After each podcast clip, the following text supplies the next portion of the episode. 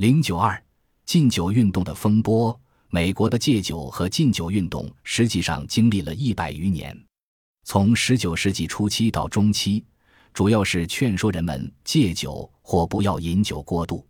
一八五一年，缅因州通过禁酒的缅因法后，在全国的部分地区开始了禁酒，但是全国强制性的禁酒正式开始于一九一九年，在这一年。美国国会通过了国家禁酒法，并使其于一九二零年生效，成为宪法中的组成部分。该项法律规定，凡含酒精超过零五百分号的饮料都被列入禁止酿造、运输和出售之列，并对工业、医药和圣餐用酒的酿造和出售加以严格管理。这一法律一直到一九三三年富兰克林·罗斯福总统执政时才被废止。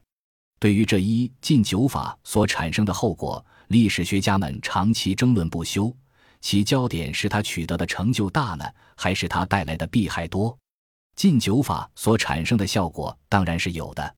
大多数历史学家都认为，禁酒所取得的明显效果是全国对酒类的消费量有明显下降。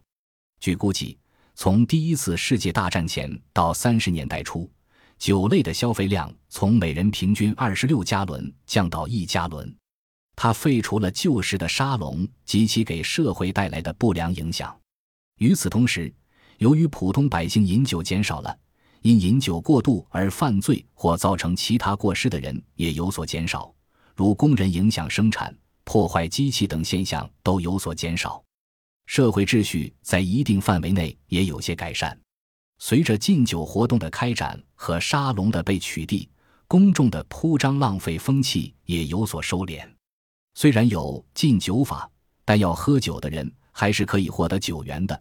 不过其价格极高，当时每个家庭平均收入只有两千六百美元，而十四加仑的啤酒就卖八十美分，松子酒五美元九十美分，威士忌更贵，高达七美元。这样高价的酒。只有富人和不怕倾家荡产的酒徒才敢问津。赞成禁酒的历史学家们还把当时个别社会学家所进行的社会调查及其观点作为旁证。他们指出，在二十世纪二十年代中期，美国有个著名女社会学家马兹伯拉尔曾对全国职工进行调查。他认为禁酒法正在起着良好作用。他指出，特别是有工资收入的家庭。饮酒比以前少得多了，而这种变化对改善他们的生活条件是有重要意义的。博拉尔还明确指出，在比较富裕的青年人中，饮酒显然已变成一种奇遇、勇敢的表示和背叛的象征。但是在另外一些历史学家看来，禁酒所造成的恶果与它带来的益处相比，似乎有过之而无不及。禁酒给国家带来了巨大的经济损失。在不长的时期内，国家失掉了几亿美元的税收，而且为了实行禁酒法，采取强制措施，国家每年也得无效的支出几百万美元经费。例如，仅1926年，国会为了使各州加强实施禁酒法，就拨款698万多美元。此外，还专门成立了禁酒局。这一机构虽然花费国家大量资金。但他的工作是没有什么成效的。这一机构配置了一千五百至三千名管理人员，他们要有效的管理全国的禁酒事务是不可能的。而且，他们当中的许多人本身就营私舞弊、贪污受贿。在这种情况下，旧的沙龙被取缔了，代之而起的是秘密酒吧、地下酒店或地下俱乐部，他们就在警察的眼皮底下营业。特别值得提出的是，破坏禁酒的有组织的犯罪集团的活动十分猖獗。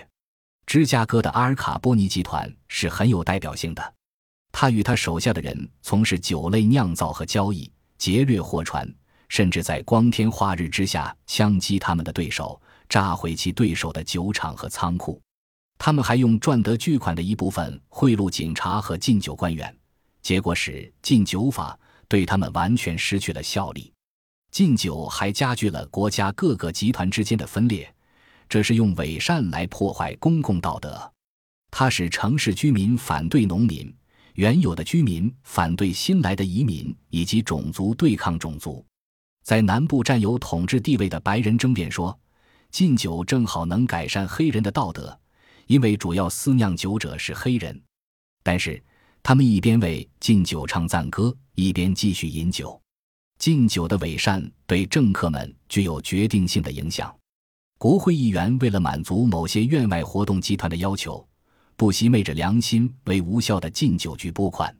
他们认为，几乎所有的领导人，无论是民主党的还是共和党的，从威尔逊到罗斯福，实际上在禁酒问题上都采取了模棱两可的立场。到后来，几乎所有著名观察家都很少认为禁酒是应该受到支持的。尽管有组织的禁酒大军一直拒绝改变他们的目标，无论如何，到罗斯福开始执政时，国会终于以一条新的宪法修正案推翻了禁酒法，使经历了百年之久的戒酒和禁酒运动归于结束，使一个爱喝酒的民族笑逐颜开，开怀畅饮。然而，美国的禁酒运动虽然结束了，但是对于这一运动得失的争论并没有结束，直到目前。历史学家们仍在继续探讨。